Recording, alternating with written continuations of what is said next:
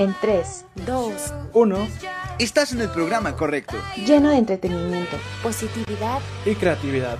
donde podrás conocer lo que no sabías de Grandes talentos que existen en diferentes medios. a través de entrevistas. rompiendo con esquemas cotidianos. Por eso y más somos Black Sheep PS. Comenzamos.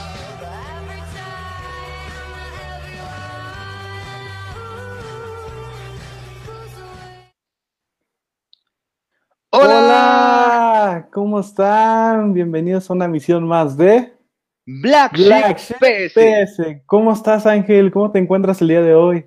Hola Johan, muy emocionado, un poco nervioso, porque hoy tenemos un tema bastante especial, bastante filosófico y espero que lo disfruten. Antes de empezar este programa, quisiera agradecer al equipo de Black Sheep, en este caso a Susan Apia y a Paola que se encuentran en la parte de producción haciendo este programa posible. Así que, Johan, puedes recordarnos nuestras redes sociales para que puedan seguir a Black Sheep y si no escucharon este programa en vivo, pueden seguirlo en las retransmisiones de Facebook y en Spotify. Y por supuesto, claro, nuestras redes sociales son arroba blackship-ps en Instagram y en Facebook, YouTube y Spotify como Blackship PS. Y dime, Ángel, ¿qué tenemos el día de hoy? Pues hoy tenemos un tema muy interesante, como les decía. Hoy tenemos a Diana Delgado de, para entrevistar. Ella es tanatóloga. Para los que no sepan qué es la tanatología, la tanatología les voy a explicar un poquito lo que es. Viene de la etimología tanatos, que es muerte, y logos, que es tratado. Pero no precisamente se trata sobre un tratado sobre la muerte, sino que habla de la vida, de cómo vivirla con responsabilidad, enfrentando el gran reto que es la pérdida de un ser querido sufrir un despido, una traición, una infidelidad, la muerte de una mascota, una mudanza, etcétera, cualquier cosa que nos implique un dolor. Este dolor te involucra en un proceso, a este proceso se le conoce como duelo. Y por eso está con nosotros Diana Delgado para explicarnos un poquito más de este tema. Así que quédate con nosotros porque estará muy interesante. Diana Delgado Enrique, De la Ciudad de México. egresada del IPN como licenciada en Relaciones Exteriores. Siempre ha demostrado interés en la psicología, por lo que estudió algunos diplomados relacionados a este campo. como es el de apoyo y acompañamiento tanatológico del Instituto Mexicano de Tanatología. Hoy en día cuenta con tres años de experiencia otorgando apoyo y terapia tanatóloga a pacientes. Ahora nos acompaña en una transmisión más de De Black, Sheep PS. Demos la bienvenida a Diana Delgado.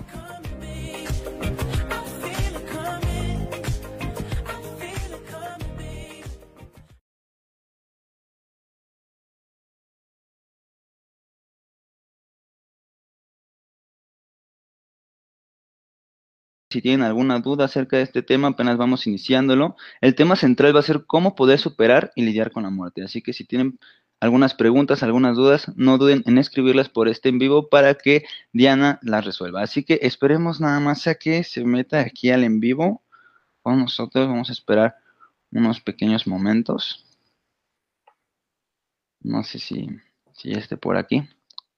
Pero recuerden chicos que si no pueden ver el programa en vivo, si es que tienen trabajo y todo eso, recuerden que pueden seguirnos en Spotify y ver las retransmisiones aquí en vivo de Facebook. Así que para que no se pierdan nada de detalle. Y creo que ya está aquí con nosotros Diana Delgado. Hola, Hola, buenas tardes. Hola. Tuve un pequeño problema por ahí con el correo, no sé qué pasó. buenas tardes. no, no se Tardes. Buenas tardes. Qué bueno que ya estamos aquí. Muchísimas gracias por aceptar la invitación. Es todo un gusto estar aquí con ustedes. Bienvenida. Muchas gracias. Al contrario, gracias a ustedes por invitarme y también es un gusto estar aquí. Muchísimas gracias. Y pues bueno, comentábamos, hoy tenemos el tema central de cómo poder superar y lidiar con la muerte. Entonces, ¿le parece si comenzamos con este primer bloque del programa? Claro que sí. Adelante. Vale, perfecto. Pues miren, sabemos que usted estudió relaciones comerciales. Así y aquí es. la pregunta, ¿por qué la decisión de ejercer la tanatología después de haber estudiado una carrera totalmente polarizada como lo es relaciones comerciales?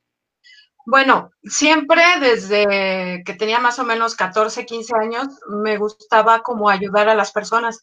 Mi mamá estuvo, bueno, se divorció y yo la veía que estaba sola y que había poco apoyo, que, que, que era como rechazada en ese momento. Yo decía que eso era injusto. Y de ahí me empezó a surgir el, el, el ayudar, el querer ayudar a la gente. este, con las amigas y el platicar, me gusta escuchar y poder apoyar. Después de que estudié la carrera, eh, estuve trabajando y tuve un duelo, algo muy importante y fuerte en mi vida, y quise darle un sentido a eso. Entonces, mi terapeuta, porque iba, eh, iba a terapia, me decía, es que tú estás pasando por un duelo, dale sentido a tu dolor. Entonces había hablado con una amiga y me dijo, hay este diplomados de tanatología y gracias a ese duelo, pues yo decidí estudiar tanatología y estoy en esto, ayudando y apoyando en lo que puedo. Y aquí quiero.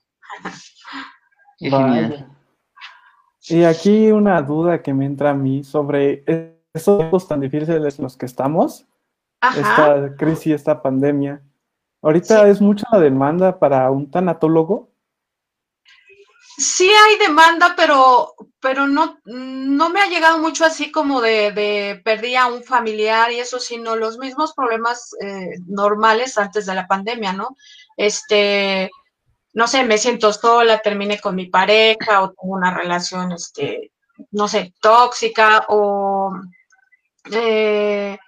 no sé, perdió su trabajo, ese tipo de cosas. No me ha llegado tanta, tanta gente relacionada con la pandemia, como terapia, aunque sí he recibido información de que ha habido personas que han perdido un ser querido, pero no está la cultura ah, tanto de buscar apoyo o creen que pueden, este, esas personas están seguras que creen que pueden llevar su duelo sin apoyo, este, extra, ¿no? Bueno, lo bueno es que no ha, bueno, sería bueno y malo a la vez, yo diría, de que no le hayan llegado tantas personas con esos problemas, pero también es como un poco malo porque afrontar un dolor solo ha de ser muy difícil, ¿no? Sí, digo, hay personas que, que tienen, mm, no sé, la fortaleza, la capacidad de ir llevando su duelo o lo van guardando, lo dejan, así como que no pasa nada, eh, se ocupan en otra cosa y, y, lo dejan ahí guardado. Y cuando menos se lo esperan en el duelo de otra persona, surge el, eh, ese dolor de esa persona, ¿no? Surge y, piensa, ¿por qué estoy tan triste en esto si esto no tiene que ver conmigo? Pero era porque su duelo lo tenía ahí guardado y nunca lo había canalizado. La cultura que nosotros tenemos como país es esa, el, guardar, el no llores, este, por algo pasan las cosas y te lo quedas y te lo quedas y no lo platicas, no lo canalizas, no lo dejas fluir. Entonces, digo, es bueno que no haya llegado personas a lo mejor que en este, en este periodo de pandemia con, ese tipo de dolor, pero insisto, es más por la cultura, ¿no? Digo, pero hay maneras, ahorita que, que con esto de la pandemia, que se han perdido familiares y que no puedes tener contacto con ellos, que no te puedes despedir, sí hay maneras de poderte despedir aunque no estés con él. Ok. ¿Y consideraría que esta cultura debería de cambiar, que las personas se deberían acercar más a, buscar ayuda? Yo creo que sí, porque de acuerdo a nuestra cultura, guardamos muchas cosas, tenemos creencias, tenemos prejuicios, ideas que a, que a, veces no van con nuestra realidad, se siguen eh, trayendo de generaciones atrás y no nos permiten fluir como somos, ¿no? Y fluir con lo que estamos viviendo actualmente. Y es muy importante liberarte de, de estas cosas para, para fluir, fluir con, el, con cómo van sucediendo las cosas. Ok, y, hablando de este tema del coronavirus, de todo lo que está pasando en la actualidad, y no solo de eso, de, sino también de las relaciones, ¿cómo poder afrontar una pérdida repentina? Ok, eh, una, el, eh, las, las, muertes más difíciles son las muertes repentinas o las pérdidas repentinas, que no te lo esperas, ¿no? Y te llega de sopetón y, y se vuelve un shock. Digo, siempre hay un shock cuando hay una pérdida. ¿Cómo enfrentar esto cuando no puedes ver a la persona, cuando no te puedes despedir? ¿Sí es así la pregunta? Sí. Ok. Este, yo les recomiendo una. El amor es una energía no lo vemos, pero lo sentimos, sabemos que está ahí, aunque no podemos palparlo. Entonces, el hablar con las personas, aunque ya no estén, el poderles escribir, despedirte, escribir, este, escribirle a esa persona, eh, oye, este tío, amigo, como te llames, te agradezco el tiempo que compartimos, las experiencias, este, me gustó vivir esto contigo, me hubiera gustado mucho haberme podido despedir de ti, pero a través de esta carta, este, yo me despido, te doy las gracias. Si es necesario pedir perdón, pues uno pide perdón, se le pide perdón a esa persona. Digo, hay como rituales. Yo recomiendo escribir la carta, poner una fotografía, hablar de esa persona. Al escribirle, después de que tú escribas lo que necesitas, el perdón, eh, la despedida, el agradecimiento, el, el, el transmitirle tu cariño, después de que tú escribas eso, leerlo en voz alta. Yo, yo creo en eso de la energía y, la energía pues se expande y llega a la persona, la energía del amor, y ya después poder este, quemar la carta. Y ya, o con la foto, prender una vela y estar constantemente eh, hablando con esa persona mentalmente. Wow, puede ser es una muy buena solución porque de cierta forma liberas esa energía, esa energía que tú tienes y que está contenida en ti, yo me imagino que al escribirla en la carta, al leerla en voz alta, liberas esa energía y sientes que de cierta manera la expresaste y que la escucharon. Entonces, pues, muchísimas gracias por ese consejo y para todas las personas que ahorita están lidiando con un tema difícil, espero que, tomen esto en cuenta. De hecho, aquí una duda que me entra es con los niños, ¿cómo tocar este tema de una pérdida con ellos? Eh, nosotros tendemos a protegerlos y creer que ellos no, que no se dan cuenta, que no sienten, este, que no saben, pero al contrario, los niños son mucho, mucho más sensibles que nosotros, perciben todo, se dan cuenta de todo. Yo creo que lo mejor es hablar con la verdad. Y, y depende la edad del niño, porque si está muy chiquito y decirle que se va al cielo, el niño literalmente cree que se fue al cielo y lo busca, ¿no? O, o, decirle se fue de viaje, pero es un viaje que no va a regresar.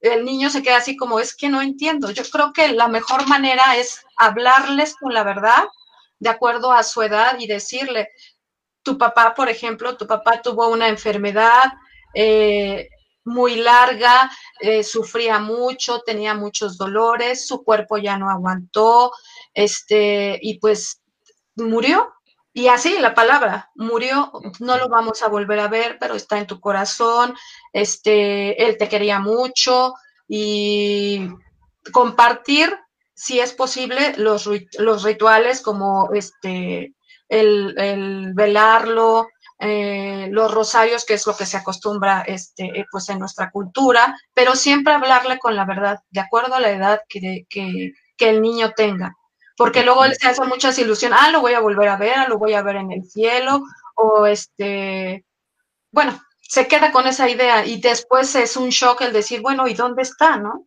Es siempre hablarles con la verdad. Podríamos decir que es ser realista, pero ser delicados a la vez, ¿no? Así es, sí. ¿Y a qué edad sería como recomendado? ¿Y en qué momento buscar eh, el, el hablar con ellos acerca de estos temas?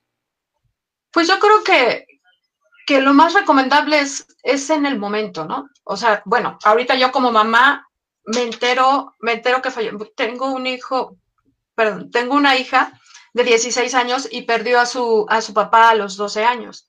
En el momento que, que yo me enteré, en ese momento, porque me preguntaba por su papá y le dije, lo siento mucho, mi amor, tu papá falleció, estaba trabajando y falleció. Es en el momento a lo mejor que tú estés más tranquila y encuentres las palabras para decirle, ¿sabes qué? Este pasó y explicarle, pasó este, y con las palabras adecuadas para su edad. Pasó esto, tu papá falleció, falleció en un accidente, falleció enfermo, este, o te acuerdas de la película que vimos del Rey León y ya ves que el papá falleció, pues así pasó con tu papá si es un niño muy pequeño, por ejemplo hay películas que podemos compartirles para transmitirles esta información. Ok, como un mensaje eh, indirecto, por, por así decirlo. y, explicarle, ¿no? Y decirle, este, ya a lo mejor vemos la película o, o, recordarle, ¿te acuerdas de esta escena? Bueno, pues algo parecido pasó con tu papá, este ya no lo vamos a ver por las razones que haya, que haya fallecido, ¿no? Digo, si falleció de una muerte violenta, digo, no es necesario explicarle todo eso, es decirle, ¿sabes qué? hubo un problema con tu papá y, y, él falleció. Y conforme vaya creciendo, entonces ya irle explicando, ¿no? Tu papá falleció así, no sé, cuando son muertes violentas, cuando es un asalto, por ejemplo. Ok. Ok, pues sí, todo con, con delicadeza y, seriedad y el respeto que se merece. Claro, y en, y en este caso, obviamente, y en este caso, ya cuando asumimos que hay una pérdida, ¿existe una diferencia entre el impacto de las personas al despedirse del cuerpo en un ataúd que al despedirse en una urna?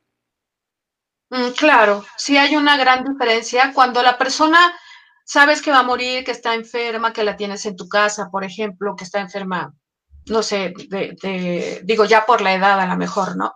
Este, está en tu casa y puedes hablar con ella, puedes decirle, puedes verla que se está yendo, compartir cosas y darle las gracias, despedirte, y, estás como al pendiente y sabes que ese momento va a llegar, ¿no? Y puedes tener esa oportunidad de, de cerrar el, el, ciclo, de decir, este, así como se dijo hola, bienvenido, decir gracias, adiós, ¿no? Cuando es un, una muerte, este, como ahorita con lo del COVID, que es una urna, pues es, sí, sí es impactante porque las personas entran al hospital y de repente te dicen, ¿sabe qué? Está enfermo, no puede entrar, no lo puede ver, en una semana, dos o el tiempo que pase, sabe que su familiar falleció, aquí están las cenizas y tú te quedas, o sea, ¿cómo? O sea, yo lo, yo lo traje al hospital, ¿cómo que falleció? Entonces el impacto es muy fuerte y te quedas con esa sensación de, pero es que lo último que hicimos fue a lo mejor, este, nos enojamos porque yo quería que fuera al hospital desde hace una semana y no quería y él quiso ir hoy, este, no, no me despedí, ¿cómo le hago? Sí es impactante el no poder tener esa oportunidad de despedirte, te queda aquí guardada y se queda como atorado el duelo. Entonces sí es importante trabajar en él. Ok, ok, y bueno, sí, obviamente sí ha de ser muy fuerte el impacto, porque personalmente a mí ya me ha tocado ver a, una persona eh, en el ataúd. Y, y, para mí fue pues demasiado impactante porque pues tú te quedas con esa imagen con la última imagen de la persona en la que viste. Aunque no quieras o que quieras borrarte de la mente esa imagen, pues no puedes. Pero al final de cuentas terminas aceptando ese hecho y pues a vivir con, con eso, básicamente. Pero sí es un proceso demasiado difícil. Claro, sí, el perder a, a un ser querido, a alguien importante, es, es, un proceso muy difícil y dependiendo la manera en que murió, también puede ser traumático, ¿no? Y es cuando entramos a acompañar en el duelo.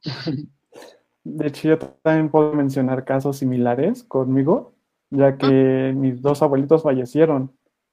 Y pues fue difícil para mí, más que nada por la tristeza que llevaba mi madre, porque pues, eran sus papás.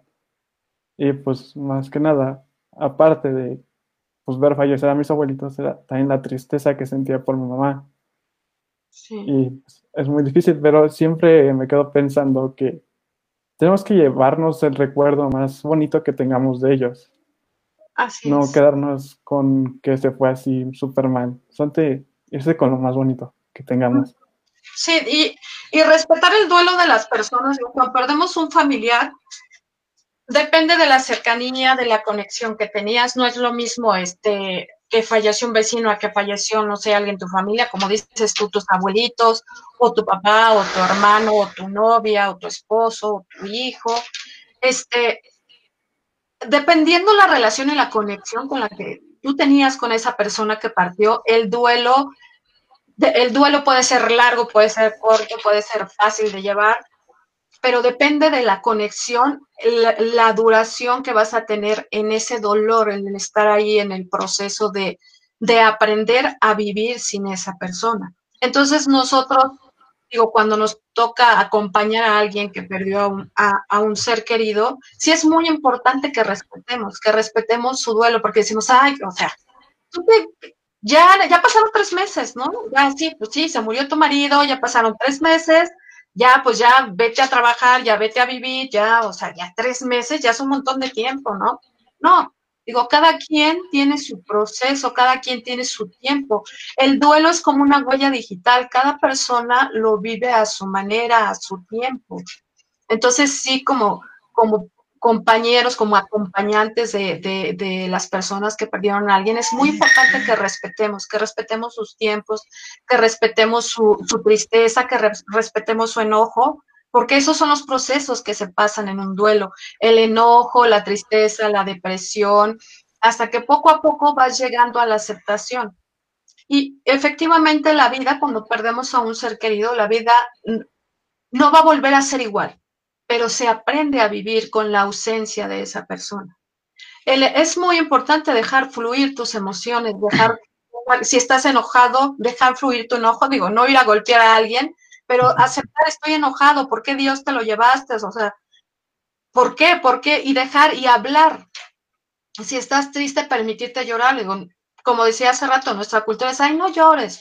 O sea, ¿por qué lloras tanto? ¿Por qué haces tanto drama, no? O sea, ya sabemos que todos nos vamos a morir.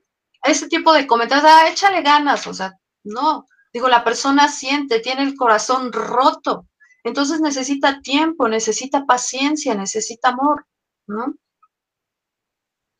Ok. Eh, y ya justamente me respondiste la otra pregunta que yo tenía, que era, pues, ¿cuántas sesiones se necesitan para superar esta muerte o, el duelo? Y pues, ahorita que nos contestas que pues no hay un tiempo como tal, es dependiendo de la persona y dependiendo de, de cómo sea, ¿no? De cómo vea la vida. Ajá, tu conexión con ella. Bueno, hablando de sesiones, digo, a veces las personas llegan en la primera sesión y, tienen ideas, ¿no? Es que no me despedí de él, entonces podemos hacer un, trabajo para que se despida y ya, pues era lo único que necesitaba y ya no necesita más, ¿no? Y ya con eso puede seguir avanzando normal, ¿no? Eh, otros necesitan dos sesiones, pero por lo general son entre 10 y 12 sesiones para manejar un duelo.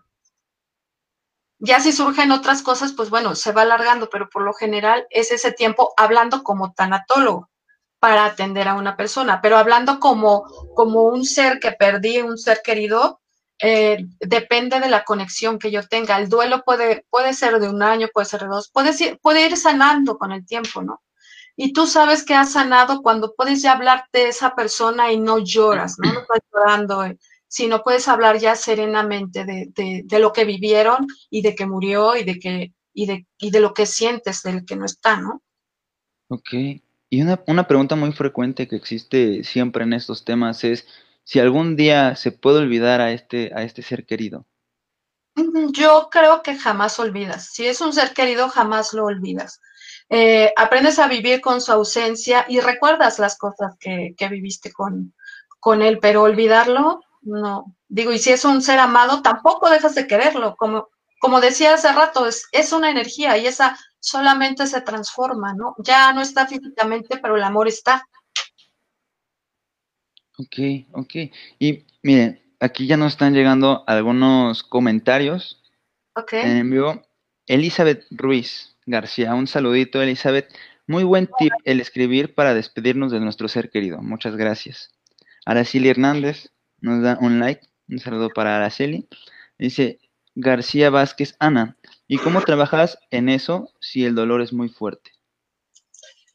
Una, aceptar que me está doliendo muchísimo el haber perdido ese ser querido, aceptar me duele, me duele, de verdad es insoportable. Uno quisiera con ese dolor tomarte una pastilla para no sentir. Los seres humanos a lo que más miedo le tenemos a sentir ese vacío, ese dolor dentro de nosotros. Es una, es aceptar, o sea, este dolor me rebasa, está muy grande el dolor. Ver si puedo continuar yo, yo sola con este proceso o buscar apoyo. Pero sí es muy importante es dejarte llorar, eh, eh, tenerte paciencia, mucha paciencia, porque queremos que se nos quite de un día para otro. Vivimos, no sé, 10, 15 años con la persona y queremos que en un mes ya se nos quite, ¿no? Ya, ya, ya no me duele. No, no es así. Digo, así maneja el sistema ya rápido, vuelve a la vida. No es así, el dolor ahí está, ¿no? Eh, es dejar fluir tus emociones, es permitirte decir lo extraño, me está doliendo mucho, me está costando. Si de verdad eh, este duelo empieza a afectar que no quieres ir a trabajar, que no estás comiendo bien, que estás bajando de peso, que ya van seis meses y nada más no hay un, un poquito de avance, entonces es cuando tienes que acudir a, a un tanatólogo o un psicólogo para superar este duelo. Puede uno decir, no puedo sola y busco ayuda en el inicio, o puedes ir, irlo llevando y darte cuenta de que estás atorado en, en algo y buscar un terapeuta.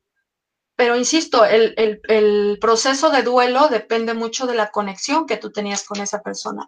Puede ser un proceso corto o largo, ¿no? Dependiendo de cada quien. Dependiendo de la conexión. Muchísimas gracias y pues Ana Vázquez, espero que eso haya resuelto tu, tu, pre- tu pregunta. Araceli Hernández también dice, muy interesante y muy de estos tiempos saber qué puedes contar con un profesionista del tema. Aquí tenemos Elizabeth Ruiz Mendoza pregunta, ¿cómo consuelas a tu pareja que está sufriendo la pérdida de su hermano? Un Yo saludo, creo- Elizabeth. Saludos, Elizabeth.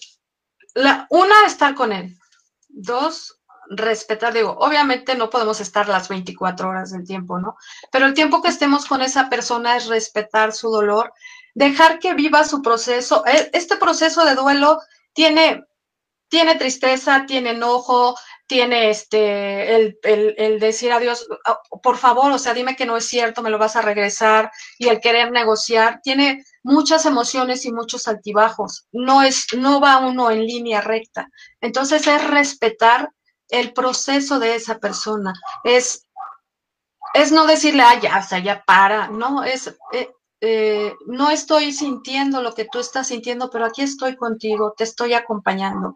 Este, escucharlo. Si él quiere contar la historia, está esta frase de lo que sale, sana. Lo que sale de tu cuerpo, lo que expresas, sana. Entonces, permitirle que él hable de, de- de su hermano, permitirle que cuente la historia y fue, aunque la cuente 20 veces, 30 veces, permitirlo, porque el, lo que sale, sana. Al hablar, tú vas sanando tu dolor. Y por eso la compañía de un tanatólogo, porque hablas, hablas constantemente de tu ser querido hasta que vas sanando, vas aceptando. Ok, Vaya. Entonces, por ejemplo, una terapia buena sería hablar de, de, de este tema. Sí, sí. Todos, todos tenemos la capacidad de acompañar a una persona que está en duelo, todos. Solamente es aprender a escuchar y respetar lo que está sintiendo la otra persona. Es- escucharla, escucharla y no juzgarla. No juzgarla de que, o sea, está tan grande y tan, tan chillón o, o no sé, ¿no? Este, este tipo de frases que tenemos, pero respetar su dolor, respetarlo y, y- y dejar que vaya fluyendo. ok. Muchísimas gracias. Aquí también menciona Reyes García As- Asisnio, creo se dice así. Sí, a- dice, excelente plática, Dianita. Saludos desde el bello Veracruz. Hola, saludos. Y pues bueno, ya ahorita que yo creo que vamos a, a pausarle tantito a este bloque. Ya damos por finalizado este bloque para pues olvidar un poquito ese tema, relajarnos un poquito, desestresarnos, eh, agilizar un poquito la mente porque vamos con una dinámica. Y chicos, pues este tema la verdad a mí se me hace muy interesante. Si ustedes tienen alguna duda, si tienen alguna pregunta, no duden en escribirla aquí en este en vivo. Y pues aquí está con nosotros Diana Delgado para poder resolvernos esas dudas. Muchísimas gracias. Y pues vamos con una pequeña dinámica ya para desestresarnos. Es viernes, vamos a, a estirarnos. y pues Johan, cuéntanos de qué consiste esta dinámica. Bueno, pues la dinámica del día de hoy es completa la frase, donde se tendrá que completar una frase famosa o popular, como la siguiente, que es si la vida te da limones, y aquí es donde usted tendrá que completar la frase, ya sea la correcta o equivocada. No hay error en esta dinámica. Así Ok, que solo es como más pensar rápido y ver qué sucede, qué sale. Lo que se venga a la mente, ¿vale? ok. Entonces comienza, Johan, por favor. ¿Yo comienzo? Vale. ¿Claro? A ver. Es tan corto el amor y largo. El duelo. Ok. Si te vienen a contar cositas malas de mí, Yo te juro que no fui. Lo primero que pienso al levantarme es. Em, gracias. ok. Ok. Camarón que se duerme. Sirve para cóctel. Cuando menos lo esperes, estará Amaneciendo. muy bien. Para la mala suerte. Trabajo. Vale. Nunca es tarde para.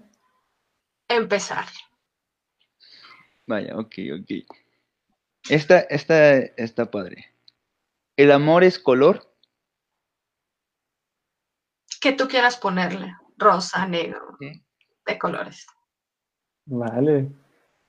No tengo tiempo para. Enojarme. A veces siento que soy. Bruja. Ah, Ok, bueno, la vida en el mar es.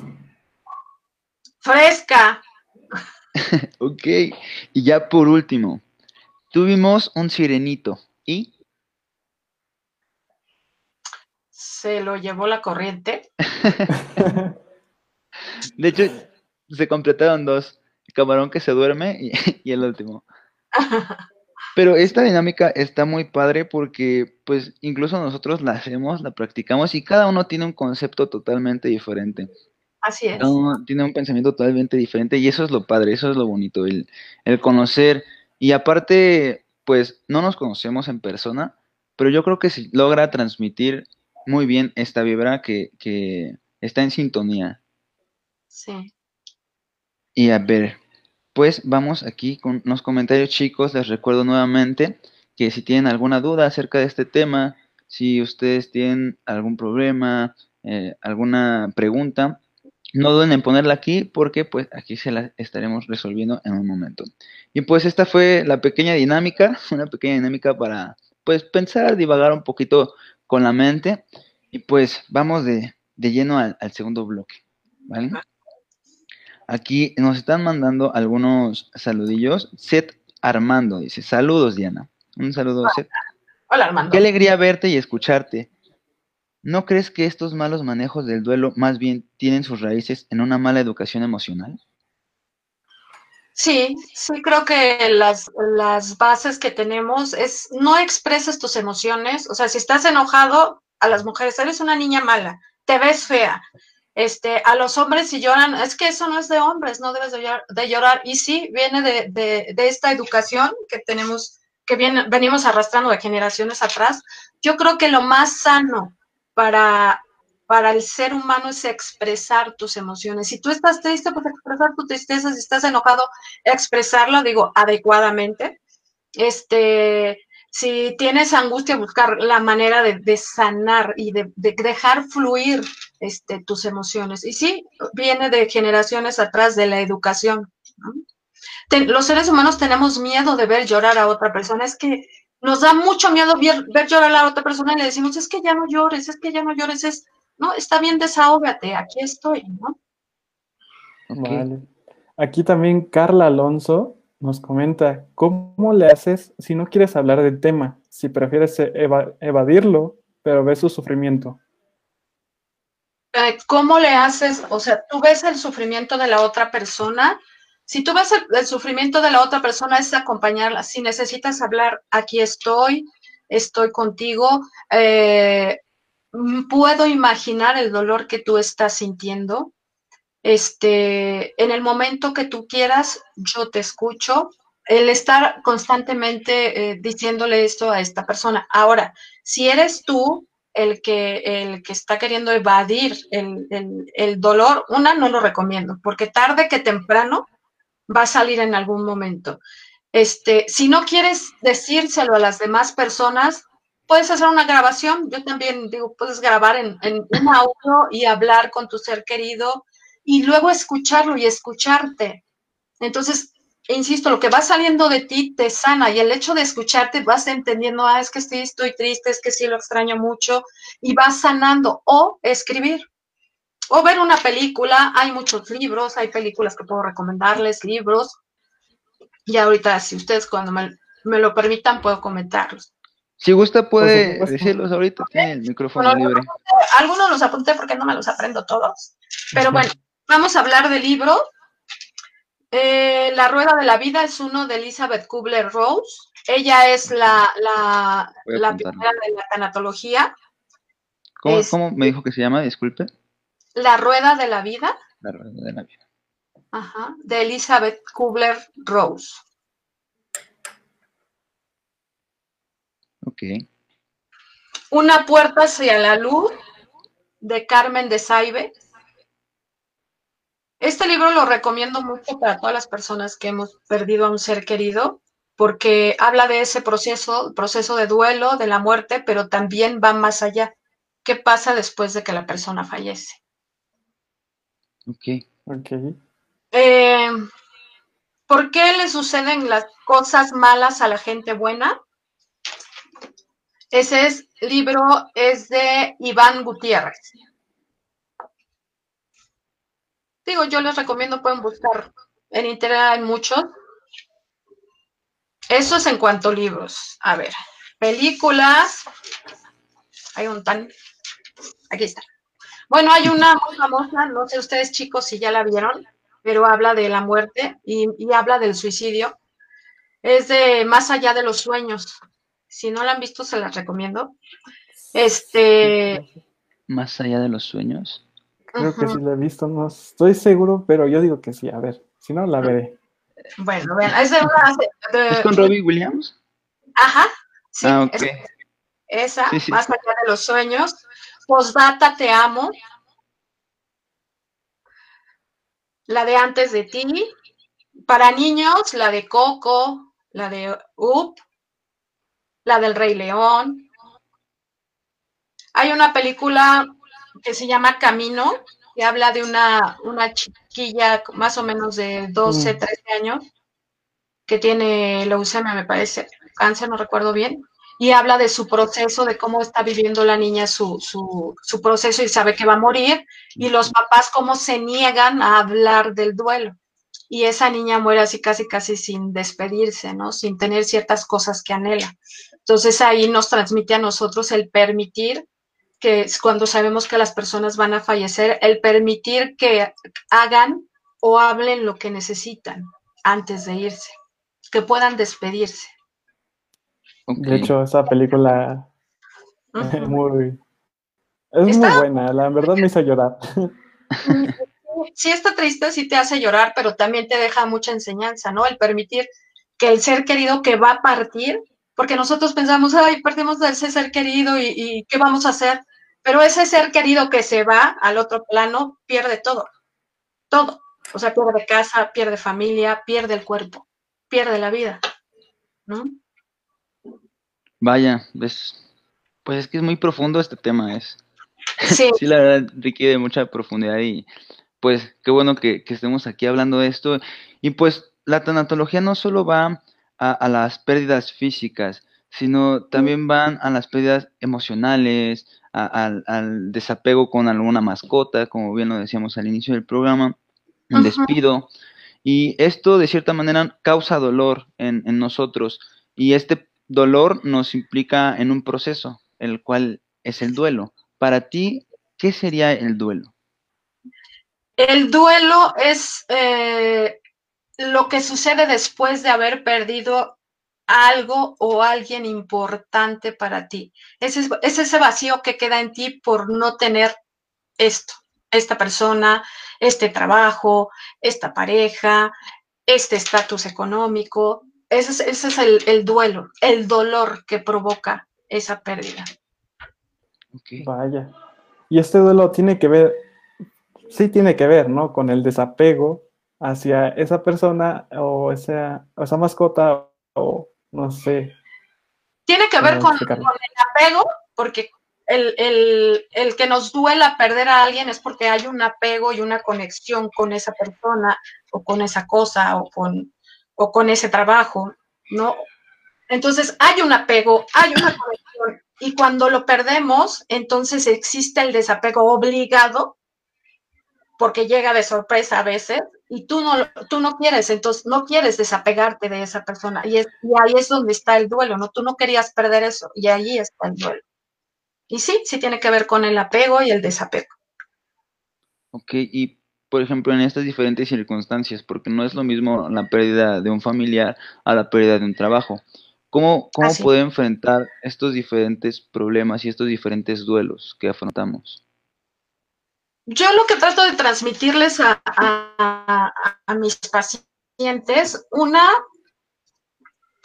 en el momento, cuando tú estás en el duelo, lo único que ves es oscuro, todo negro no voy a poder vivir, no sé qué va a pasar sin ese trabajo, qué voy a hacer, cómo voy a mantener a esa persona y si no funciona, eso es lo que tú piensas, ¿no?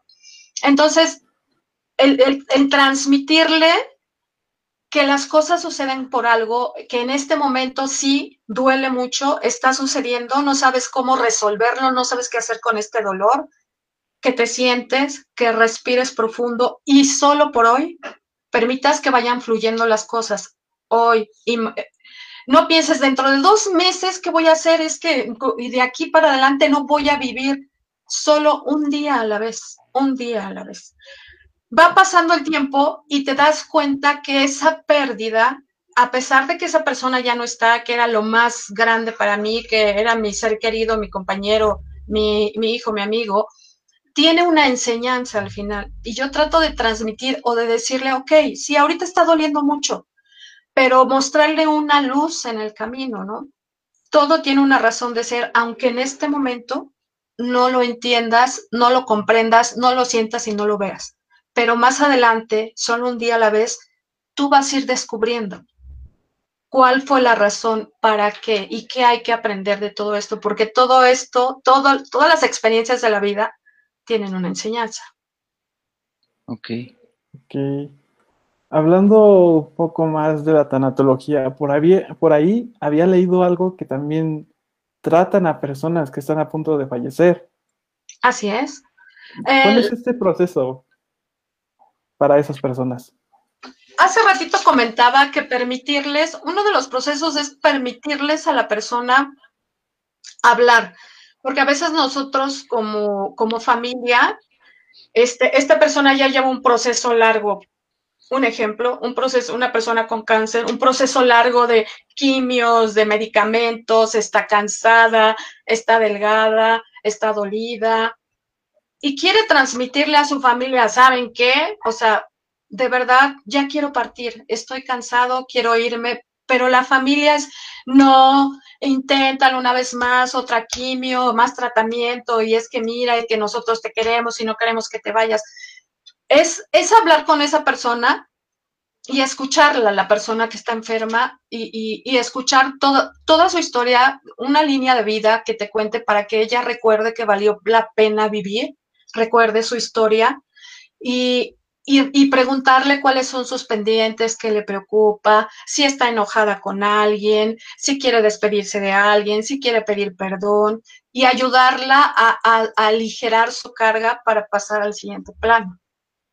Podríamos decir que es como esta escena de Coco donde este el, señor que acompaña a Miguel, Ajá. el nombre, que van con este ese señor que ya está en el otro mundo, pero que ya todos lo olvidaron, que le canta una canción que a él le gusta, ¿no?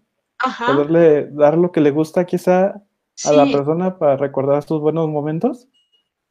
Así es, decirle que te cuente su vida, o sea, hacer una línea de vida que te cuente para que ella recuerde que valió la pena, que hubo, sí, tristezas, alegrías, triunfos, fracasos, porque eso es la vida. Y para que ella recuerde que valió la pena vivir. hablar con ella para saber qué es lo que necesita en ese momento. Y quizás en ese momento lo que necesita es ya partir. Entonces, ayudarle y poderle transmitir a la familia, ¿saben qué? yo hablé con, la paciente, la paciente ya lo que quiere es este, descansar. Y para ella es descansar, es no más medicamento, a lo mejor medicamento para, para no sentir dolor, pero no para alargar eh, eh, la vida, porque ya no es una calidad de vida vivir así, con medicamentos y estar en cama, no es calidad de vida. Entonces, sí es muy importante que las personas que rodeamos a una persona que está enferma, y que puede estar en etapa terminal, respetar, respetar su proceso, respetar que si la persona dice hasta aquí, quiero más medicamentos, más doctores, hasta aquí. Y la mayoría de las personas que, que yo he escuchado es, yo no quiero morir en un hospital, yo quiero estar en mi casa, quiero estar con mi familia. Entonces, escuchar eso y respetarlo. Nos da mucho miedo el contacto con la muerte porque nos recuerda nuestra vulnerabilidad, porque nos recuerda, nosotros vamos a morir. Pero yo creo que no hay nada mejor que respetar la partida de la otra persona, sus deseos y, y cerrar el ciclo, ¿no? Despedirte y hacer algo por ella, ¿no? Ok. Y pues expresarlo más que nada, porque de estos Claro. sentimientos salen incluso muchas obras, películas, y aprovechando este, este momento, hay una canción de un rapero que se llama Cancerbero, la cual tiene una frase, pues, que a mí me gustó mucho, porque todo- todos hemos lidiado con una pérdida. Y la frase dice, no se muere quien se va, solo se muere quien se olvida. Así es. Y a, mí me gustó muchísimo esa frase porque, pues sí, las personas quizá físicamente no estarán contigo, pero están en tu memoria, en los recuerdos, y sin esas personas no seríamos quienes somos ahorita. Entonces, creo que eso es lo bello de, de todo esto y pues también hemos escuchado en muchas obras literarias que hay personas que dicen, estoy muerto en vida. ¿Tú, tú opinas que se puede morir en vida? Sí, sí, sí opino eso. Hay personas que, que no viven, o sea, sobreviven, es su rutina diaria, pero no disfrutan el trabajo, no disfrutan lo que comen, eh, es nada más viven por vivir, ¿no? Es, es bueno, pues es que, ah, pues aquí me tocó vivir, aquí me tocó trabajar, pues me tocó esta pareja, pero no es, no me tocó, ¿no? Yo la elegí. Este, y sí, no, no, no tienen, no tienen esa, esa hambre de disfrutar, de vivir, de, de, de ir a un bosque, de ir a una playa, de conocer a nuevas personas, de escuchar nueva música, no, no viven, solo sobreviven, no disfrutan. Entonces es como estar muerto en vida, porque no hay un sentido, ¿no? No quieren seguir, es así como que, va, me da igual, ¿no? Voy a, si me muero ahorita, pues mejor, ¿no? Y si, por ejemplo, yo o alguna de las personas que nos están escuchando nos sentimos así, ¿cuál sería, pues, el proceso para poder salir de, esta muerte en vida? Cuando, yo creo que cuando llegamos a este punto de sentirnos muertos en vida, es, esa, es eso de no haber trabajado to- todas nuestras heridas o nu- nuestros duelos que venimos arrastrando desde hace mucho tiempo. Entonces, yo sí recomiendo un tanatólogo, un tanatólogo o un psicólogo. Los tanatólogos acompañamos en los duelos y los duelos son perdiste el trabajo, perdiste la novia, perdiste tu estatus económico, perdiste la salud, perdiste el sentido de vida, entonces acude a un tanatólogo. Y, y volvemos a esto, tu línea de vida, ¿qué has vivido? Y entonces ahí vamos viendo, ah, pues se atoró aquí, pasó esto, y se trabaja en ese punto, hasta llegar al punto de, bueno, aquí y ahora.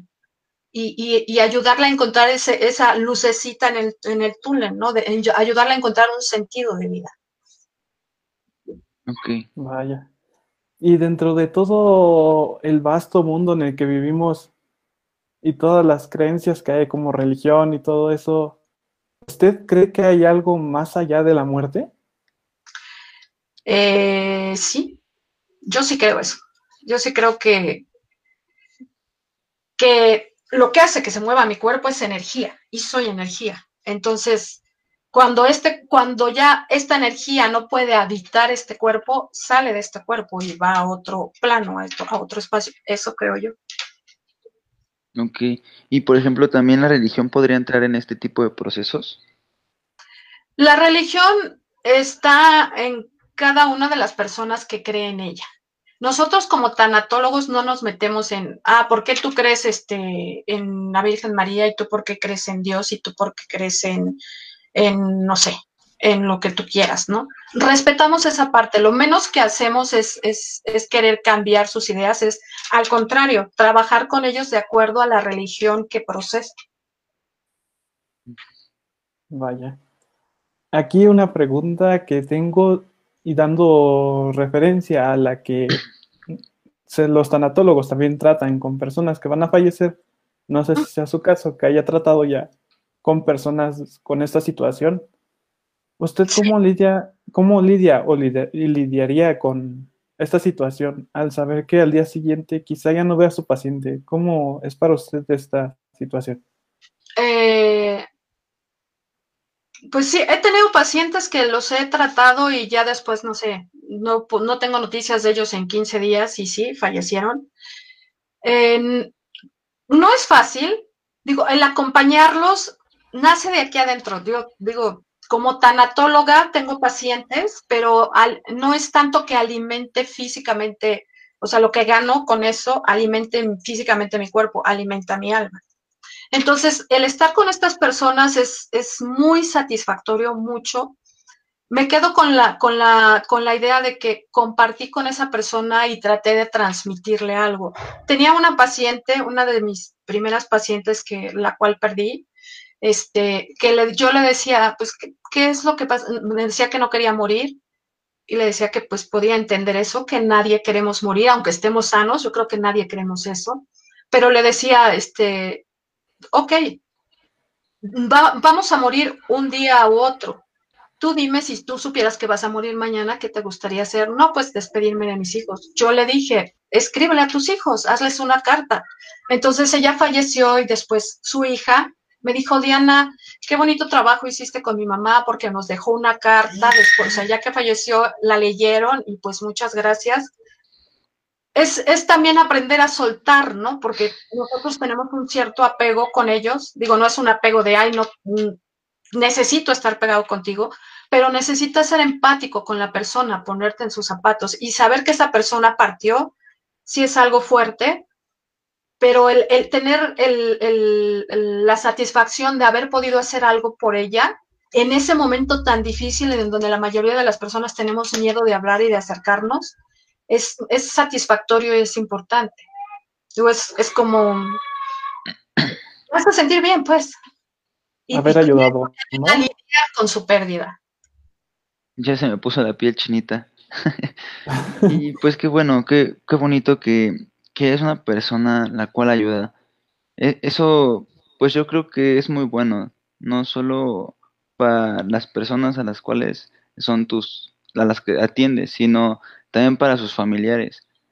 Es claro. como muy reconfortante, entonces, pues, qué bonito, qué bonito y muchas felicidades. Gracias, a mí me encanta. me encanta esto. Y quiero leer los comentarios, quiero seguir leyendo aquí los comentarios. No, Johan, eh, si tienes otra pregunta. Ah, sí, yo No, es que iba a decir igual lo de los comentarios, ah, pero amigo, me ganas. Bueno, si quieres leerlos. Voy a leer primero, ¿qué tal? Vamos uno y uno Perfecto. tuyo, Ángel. Así para que nos escuchen hablar a los dos, porque luego, al parecer, yo no hablo a veces. vamos a hacer nada, Johan. Échale. Bueno, aquí dice, Araceli Hernández dice, hay veces que no identificas una pérdida tan grande en tu corazón y en tu conciencia, hasta que te ves sin ánimos de nada. ¿Cómo identificar a tiempo esa depresión que llegó a ti sin notarlo? Híjole, ¿cómo identificarla? Yo creo que es muy importante el, el, recordar o tratar de recordar en qué momento empezaste a sentirte de esa manera. Porque entonces algo anterior a eso sucedió que influyó en ti para irte comportando y perdiendo como, como la alegría, ¿no? Ir, irte eh, entristeciendo, deprimiendo. Ahora, hay, hay pérdidas muy grandes que luego pues es lo que prefieres es cerrar, cerrar las puertas, nadie entra, no sale, este, no pasa, aparentemente no pasa nada, y se quedan guardadas, se quedan guardadas y puedes vivir tranquilo, entre comillas, no sé, muchos años. Pero sucede algo con un familiar, con un amigo que te despierta o que abre la puerta que tú habías cerrado a ese duelo y te hace vivirlo de una manera muy intensa y, no entiendes por qué tanto, pero es porque habías dejado guardado ese duelo o muchos duelos atrás. Pero sí es muy importante que identifiques a partir de qué momento tú te empezaste a sentir de esa manera. Y entonces ahí está como la clave, ¿no? De qué está pasando. Y acudir a un, a un, terapeuta o hay libros, hay películas, videos, ¿no? O programas como estos. de hecho, con respecto a los libros y películas, nos están pidiendo que recomiende más.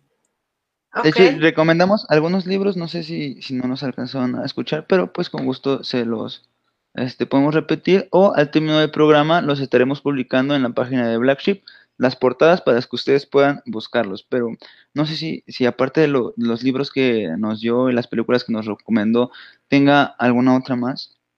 Yo recomiendo mucho, he estado siguiendo a, un- una página de YouTube, a Araceli Arellano, que habla, de, de- habla del proceso de la muerte. Les recomiendo mucho que lo escuchen. Quien comparta, digo, no todo el mundo le, le checan las cosas, pero escúchenlo y opinarán y ya decidirán si van a seguir con, viéndolo o escuchando y recomendándolo si quieren, ¿no? Pero lo recomiendo mucho, porque sí ayuda a sentir cierta tranquil- tranquilidad a las personas que han perdido algún, algún ser querido. Ok, muchísimas gracias. También Araceli Hernández nos dice, saludos mi hermosa Diana, felicidades por tu recién cumple. Gracias, gracias. Oh, muchas felicidades. Un abrazo de parte del equipo de Black Sheep. Gracias. También Aquí dice Carla dice- Alonso Ruiz, Camino, esa es muy buena. Camino es muy buena. Ajá. Mu- ¿Cómo? Digo, hay muchas películas que, que, que hablan del duelo y, y, y no el duelo nada más de la muerte, el duelo cuando pierdes una pareja, el duelo cuando, cuando pierdes tu casa, por ejemplo, ¿no? Que se quemó tu casa y perdiste todo. No sé, eh, duelos, digo, hay muchísimos y hay películas, muchísimas películas que hablan de diferentes tipos de duelo, cuando pierdes un hijo, cuando terminas una relación, cuando hay una enfermedad terminal. Ok, Ok. ok. Aquí Este, dice- a ver, bueno, léelo, Johan. ya, no, es que ya me perdí. No, tú, tú continúa, por favor. Es que ya, ya no sé en dónde nos quedamos. En... Carla Alonso Ruiz nos dice, ¿cuándo es un duelo patológico? un duelo patológico es cuando estás atrapado en, en- en- en esa sensación, hay, en esa emoción. Eh, por ejemplo, tenía una paciente que había fallecido, bueno, no era una paciente, sino me enteré de esa información, que había fallecido, pero su abuelita, su abuelita que había sido su mamá, este, y ya tenía, ah, había sido su mamá porque la había creado, pero creo que ya tenía como 10 años que había fallecido y seguía, o sea, hablaba y seguía llorando y seguía eh, eh, enojado y reclamando. Y digo, 10 años yo creo que ya era mucho tiempo. Sí es importante ahí acudir a un terapeuta eh, eh, para, para trabajar eso, porque ahí ya es duelo, duelo patológico y patológico suena feo. Es, es, cuesta mucho trabajo hablar de lo que uno siente. Entonces, es, nos quedamos callados y nos quedamos atrapados en el duelo. Entonces, cuando este duelo, como hablan aquí, es patológico o estás atorado, digo yo, es porque ya no te deja ir a trabajar, ya no te deja, o sea, estás bajando de peso, estás perdiendo el sentido de la vida, eh, tienes pensamientos suicidas, entonces de ahí el duelo eh, ya es, sí es patológico y necesitas hacer algo porque está afectando tu salud y tu, y tu modo de vivir. Muchísimas gracias. Aquí Verónica García nos menciona, gracias Diana y a los chicos, felicidades por el programa.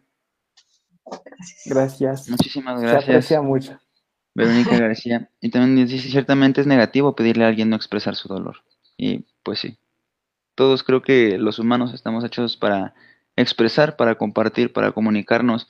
Y al final Así de cuentas, aunque no quisiéramos hablar de este dolor, nuestra expresión física, no verbal, Así sabe, es. sabemos qué, qué está pasando. Y pues muchísimas gracias por compartirnos este tiempo. Hemos llegado ya al final de, de este programa. La verdad a mí me gustaría platicar muchísimo más tiempo porque pues que es un tema muy interesante y la verdad un tema que requiere de muchas preguntas. Y también ya sé que te llenamos de muchas preguntas. Una disculpa por eso y gracias por, por tu tiempo y paciencia para contestarnos cada una de ellas. Por último, ¿te gustaría recordarnos tus redes sociales para que puedan contactarte si es que necesitan alguna terapia, alguna sesión, para que puedan conocer un poquito más de tu trabajo y de la tanatología?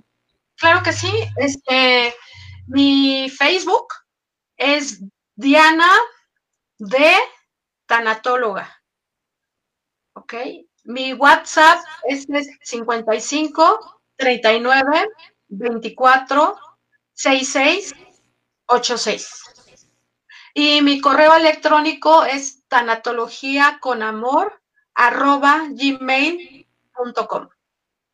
Si no alcanzaron a notar las, las redes sociales de Diana Delgado, están pasando aquí abajo, por si quieren anotarlas con más calma, o si no, pues las repetimos.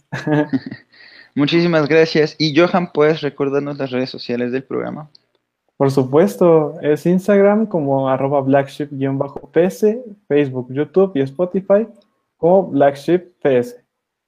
Así que, chicos, no se pongan tristes que es viernes y el cuerpo lo sabe, hay que, hay que vivir con alegría, porque pues parte de, todo eso también es aprender a vivir y aprender a seguir viviendo. Entonces, muchísimas gracias, Diana, por, por compartir este espacio con nosotros, de verdad, un agradecimiento de parte del equipo de Black Sheep.